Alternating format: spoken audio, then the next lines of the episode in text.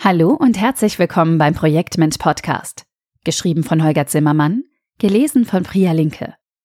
Der heutige Beitrag: Fünf Erfolgsfaktoren der Transformation.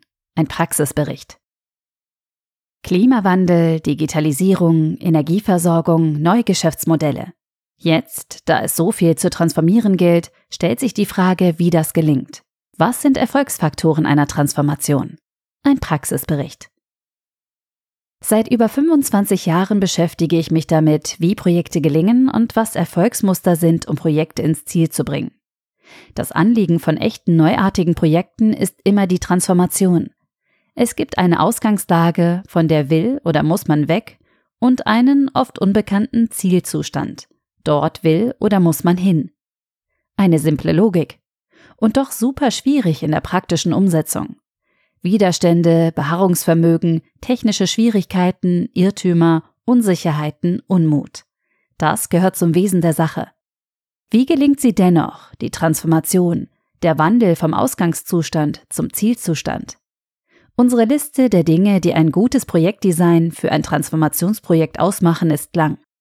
Hier fünf wesentliche Erfolgsfaktoren als Auszug aus dieser Liste, aus der Praxis für die Praxis. Widerstand ist gut und wichtig. Wer etwas ändern will, der bekommt eines mit Sicherheit. Widerstand. Hoffentlich. Wer keinen Widerstand spürt, der verändert nichts. Deshalb ist Widerstand erst einmal ein gutes Signal, denn das bedeutet, dass man tatsächlich etwas in Gang gesetzt hat. Folglich sollte Widerstand Freude bei denen auslösen, die etwas verändern wollen. Gleichzeitig ist Widerstand wichtig für ein Grundmaß an Stabilität. Würden wir auf jeden Impuls reagieren, keinen Widerstand zeigen, unsere Organisationen würden im Chaos versinken. Widerstand ist nötig, damit eine Organisation verlässlich handeln kann.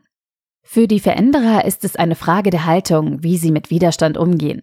Wer Widerstand als doof bewertet, tut sich schwerer damit umzugehen, als jemand, der Widerstand schlicht als die normalste Sache der Welt, als erwartbar einordnet. Im Umgang mit Widerstand gibt es eine magische Zutat, das haben die Projekte der vergangenen Jahre immer wieder gezeigt. Ernsthaftes Zuhören.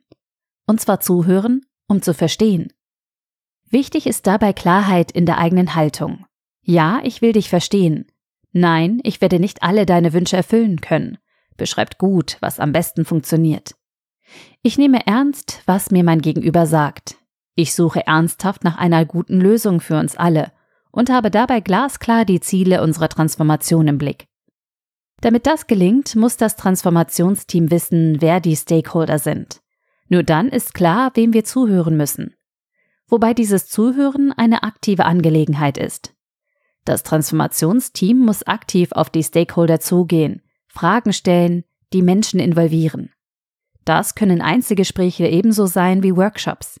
Dann ist nicht das neue angestrebtes Ergebnis. Vielmehr sind das gegenseitige Verständnis und Vertrauen das, was Zuhören am Ende erreichen soll.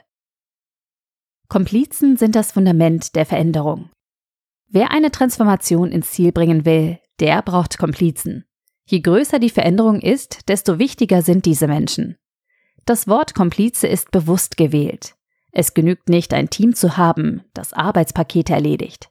Wenn ich eine Transformation leite, dann brauche ich echte Mitstreiter. Menschen, die Bock auf das Thema haben, die damit ein eigenes Anliegen verbinden. Menschen, die das wollen, was wir vorhaben. Komplizen sind Menschen, die sich nicht immer zu 100 Prozent an alle Regeln halten. Sie gehen gewieft mit der Situation um, suchen kreative Lösungswege. Und sie sind auch mal bereit, sich zu entschuldigen, wenn sie zu weit gegangen sind. Komplizen zeichnen sich auch dadurch aus, dass die Ressourcenfrage weniger Relevanz hat. Da ihnen das Anliegen ein wichtiges ist, hängen sie sich rein auch wenn offiziell noch keine Kapazität bewilligt wurde. Die Routineorganisation mag dieses Verhalten nicht. Auch damit kommen die Komplizen klar. Die Sache ist ihnen wichtiger, als von allen geliebt zu werden. Die Suche nach diesen Komplizen und diese Personen für die Sache zu gewinnen, hat Priorität in der Startphase eines Transformationsprojekts. Dafür sind viele persönliche Gespräche nötig. Das ist eine Suche, für die es kein Schema F gibt. Sind die vermeintlichen Komplizen gefunden, sollten die gemeinsam einen Plan schmieden, wie sie weiter vorgehen wollen. Aus den verschiedenen Perspektiven wird nun eine gemeinsame, ohne die Unterschiedlichkeit der jeweiligen persönlichen Anliegen aufzugeben. Im Gegenteil, Die Anliegen der Komplizen werden zu einem Teil des gemeinsamen Vorhabens. Ich weiß, dass Plan gleich wieder nach viel Bürokratie klingt. Ich halte die Bewertung für einen großen Fehler. Die Ursache dafür liegt darin, dass wir die starre Verwendung von Plänen als normal kennenlernen. Ich möchte eine andere Vorstellung davon anbieten. Jeder von uns denkt für sich über eine anstehende Aufgabenstellung nach. Das passiert automatisch. Damit diese individuellen Pläne in den Köpfen einzelner Komplizen gut zusammenpassen und somit reibungsfreier umgesetzt werden können, müssen Teams Pläne untereinander abstimmen, damit eine gemeinsame Aufgabenstellung bewältigt werden kann. Dabei systematisch vorzugehen und die gemeinsamen Gedanken und Vereinbarungen auf eine geschickte, hilfreiche Art festzuhalten, das steckt für mich hinter Planung. Es ist mehr ein natürlicher Prozess unter Zuhilfenahme von Papier und Stift. Am Ende sollte der Plan ein hilfreiches Etwas sein, das mir als Komplize Orientierung gibt, meine Verantwortung zeigt, mir hilft, schnell zu erkennen, wen ich in welchem Fall ansprechen sollte und kann, und den anderen ebenso, damit wir einen möglichst großen Anteil unserer Zeit auf die Sache konzentrieren können. Für mich ist ein schlanker Projektstart-Workshop, kurz PSW, das Mittel der Wahl, um schnell und systematisch zu einem gemeinsamen Plan zu kommen. Der PSW ist die Besprechung, in der die Komplizen des Transformationsprojekts oder Programms oder Vorhabens zum ersten Mal an einen Tisch kommen, um die gemeinsame Sache zu besprechen. Gemeinsam tragen sie die Ausgangslage zusammen, versuchen Stolpersteine proaktiv aus dem Weg zu räumen, klären das angestrebte Ergebnis, auf das sie hinarbeiten wollen, strukturieren die Aufgaben hinsichtlich der Ergebnisse sowie zeitlicher Reihenfolge und vereinbaren die Rollen sowie die Regelkommunikation kurz und knackig. Dann geht es schon los mit der Umsetzung der ersten Schritte. In diesem Vorgehen steckt auch eines unserer Projektmensch-Geheimnisse, warum unsere Projekte so gut funktionieren. Wir starten offen in diesen Workshop und der PSW findet lange vor dem Kickoff statt. Die Magie guter Zusammenarbeit wird nämlich vor eben diesem Kickoff-Meeting gebaut. Dabei tut der oder die Projektleiterin gut daran, in der Haltung einer Lernenden zu Werke zu gehen. Wissende Projektleiter machen schnell die ganze Arbeit im Projekt alleine und haben bald keine Komplizen mehr. Keine guten Voraussetzungen, damit eine Transformation gelingt. Beharrliche Interventionen anstatt Wunschkurve. Bei denen, die transformieren, spüre ich immer wieder diesen einen besonderen Wunsch, dass nach dem Impuls, jetzt los, sofort umgesetzt wird. Beratungsunternehmen verkaufen das gerne. Hier, das neue Organigramm, gilt ab morgen. Damit verbunden ist die Annahme, dass ab dem Folgetag alle an der neuen Stelle nach neuem Muster arbeiten. Pustekuchen. Nur weil einer die Veränderung will, machen die anderen noch lange nicht mit. Das ist es, was wir in unseren Workshops und Trainings als Wunschkurve bezeichnen. Wir geben einen Impuls in den Raum und sofort findet die Veränderung statt. Das funktioniert so nicht. Was tatsächlich passiert? Das Maß an Veränderung sinkt sogar noch unter das ursprüngliche Niveau die Beharrungskräfte nehmen zu. Schließlich gilt es, Sicherheit zu gewinnen und das Bestehende zu verteidigen. Die Organisation wird bedroht. Dass da Verteidigungskräfte anspringen, ist nur logisch. Und, siehe Widerstände von eben, sogar wichtig für die Stabilität unserer Unternehmen. Wenn uns die Veränderung dennoch gelingen soll, bleibt nur der beharrliche Einsatz von Interventionen. Eine Intervention ist eine Maßnahme, die eine Veränderung und damit die Transformation wahrscheinlicher macht. Das kann etwa ein gutes Gespräch über den Sinn einer Geschäftsmodelländerung sein, ein Austausch darüber. Oder ein Fachartikel, der eine Statistik liefert, die die Notwendigkeit einer Veränderung deutlich macht und der allen Führungskräften zugeschickt wird. Oder ein Workshop, in dem gemeinsam mit Stakeholdern Anforderungen an ein gutes Ergebnis entwickelt werden. Was wichtig ist, niemand darf von einer einzelnen Intervention eine sofortige Veränderung erwarten. Das führt nur zu Enttäuschung. Erst die Vielzahl der Veränderungen füllt das Change-Konto nach und nach so gut, dass irgendwann die ersten neuen Verhaltensweisen sichtbar werden. Das dauert. Da sind Geduld und Beharrlichkeit gefragt. Weshalb es so wichtig ist, dass dieser Fakt allen Komplizen und dem Management bewusst ist. Zielbilder als bildhafte Vorstellung des Sollzustands. Stell dir vor, es ist das Jahr 2027. Uns ist es gelungen, unsere Produkte weltweit zu verkaufen weil wir sie alle online verfügbar haben. 90 Prozent unseres Umsatzes machen wir inzwischen über diesen Kanal. Den Service erledigen wir mittels Handykamera und Anleitungsvideos. Wir haben mehr Arbeit als heute und die Zukunft unseres Arbeitgebers schaut rosig aus. Wir mussten sogar Leute einstellen, weil sich die Digitalisierung so gut auf unser Geschäft ausgewirkt hat. Uns ist es gelungen, die Produkte entsprechend anzupassen, dass ein Online-Verkauf und die Wartung online funktionieren. So könnte das Zielbild für ein Unternehmen starten, das ein vorhandenes Geschäftsmodell dank Digitalisierung weltweit ausrollt. Darin steckt viel. Da werden Ängste genommen, Leute einstellen. Da steckt der Nutzen drin. Zukunft schaut rosig aus. Da sind Probleme ausgeräumt und bekannte Widerstände besänftigt. Service mittels Handykamera. Das alles ohne die exakte Lösung vorwegzunehmen. Zielbilder sind lukrative, erstrebenswerte Vorstellungen der Zukunft. Sie einen die Bestrebungen hin auf einen Sollzustand nach Projektende. Je plastischer die Formulierung, desto hilfreicher sind sie. Wobei sie die Details der Lösung ausklammern und sich stärker auf den dann vorhandenen Nutzen für die verschiedenen Stakeholder konzentrieren.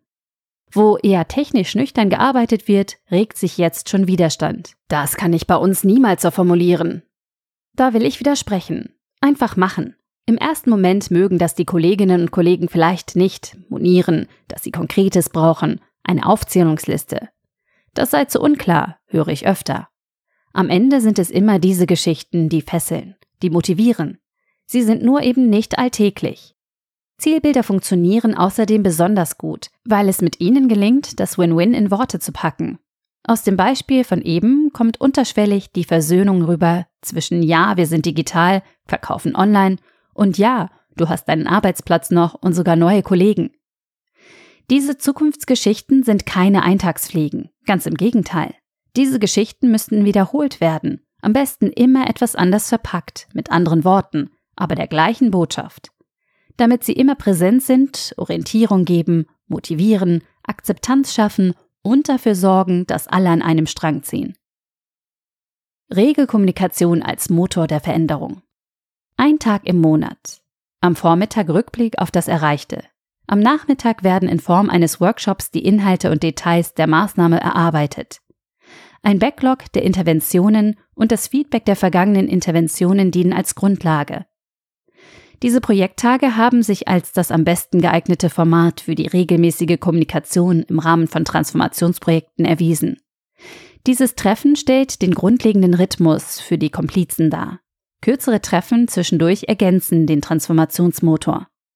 An diesem Tag diskutieren die Komplizen vor allem, welche Interventionen als nächste umgesetzt werden, welche Wirkung damit erreicht werden soll und wie genau die Umsetzung erfolgt. Die Komplizen überlegen, wie sie welche weiteren Stakeholder erreichen können. Durch die Rückkopplung der bisherigen Interventionen werden Widerstände und Ungeklärtes selbstverständlicher Bestandteil der Diskussion. Dies führt zu einer Gelassenheit im Vorgehen, die dem Ganzen gut tut. Neben diesen Basismeetings sind die Abstimmungen mit dem Auftraggeber ein wichtiger Teil der Regelkommunikation. Erfolgreiche Transformationsteams nutzen diese Besprechung für sich und ihr Vorhaben, bitten um Rat, bitten darum, etwas zu tun und versetzen den Auftraggeber immer in die Lage, das Vorhaben an anderer Stelle schlüssig zu vertreten. Regelkommunikation heißt übrigens Regelkommunikation, weil sie regelmäßig stattfindet. Im Gegensatz zu Ergebnis- oder anlassbezogenen Gesprächen, die dann stattfinden, wenn es die Ergebnisse oder ein Ereignis erfordern. Als dritte unabdingbare Säule der regelmäßigen Kommunikationsanlässe gilt es noch, die Kommunikation mit den verschiedenen Stakeholdergruppen zu verstetigen. Kommunikation ist immer Dialog. Wer Kommunikation in Transformationsprozessen als Einbahnstraße denkt, landet schnell in einer Sackgasse. Für diese Zielgruppe ist es meist sinnvoll, verschiedene Kommunikationskanäle kombiniert zu nutzen. Das Spektrum reicht von Workshops, um mit Teilen der Stakeholder bestimmte Sachverhalte zu entwickeln, bis hin zu Newslettern und Intranet-Meldungen.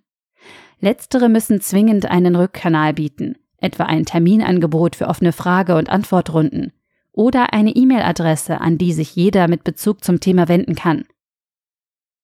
Schlussgedanke. Transformation führen. Transformation braucht einen Menschen, der sie anführt. Keinen Fachexperten, keine Fachexpertin, die sich mit Märkten oder Technologien auskennt sondern eine Person, die die Arbeit der Komplizen strukturiert und organisiert. Eine, die die Meetings moderiert, für Zielklarheit sorgt, die nachfragt, die klärt und sicherstellt, dass sich die unterschiedlichen Mitstreiter wirklich verstanden haben. Eine, die das Ziel im Blick hat und das gemeinsame Wirken daran orientiert, immer wieder darauf ausrichtet. Eine, die das mit einem Augenzwinkern macht, auch wenn die Dinge mal nicht nach Plan laufen. Die dann die Abweichung auf den Tisch bringt und gemeinsam mit ihrer Bande eben einen neuen Plan schmiedet, um ans Ziel zu kommen. Eine, die den Plan nicht als bürokratisches Werk versteht, sondern als Festhalten kluger gemeinsamer Gedanken. Eine, der bewusst ist, dass Transformation keine Technologiefrage ist, sondern Menschen angeht und wie diese sich verhalten. Ich wünsche Ihnen gutes Gelingen. Mit Projekten ist mehr möglich, als man ahnt. Herzliche Grüße, Holger Zimmermann, Inhaber und Geschäftsführer Projektmensch. Mit Projekten Wachstum schaffen www.projektmensch.com. Dieser Beitrag wurde gelesen von Priya Linke, Vorleserin bei Narando.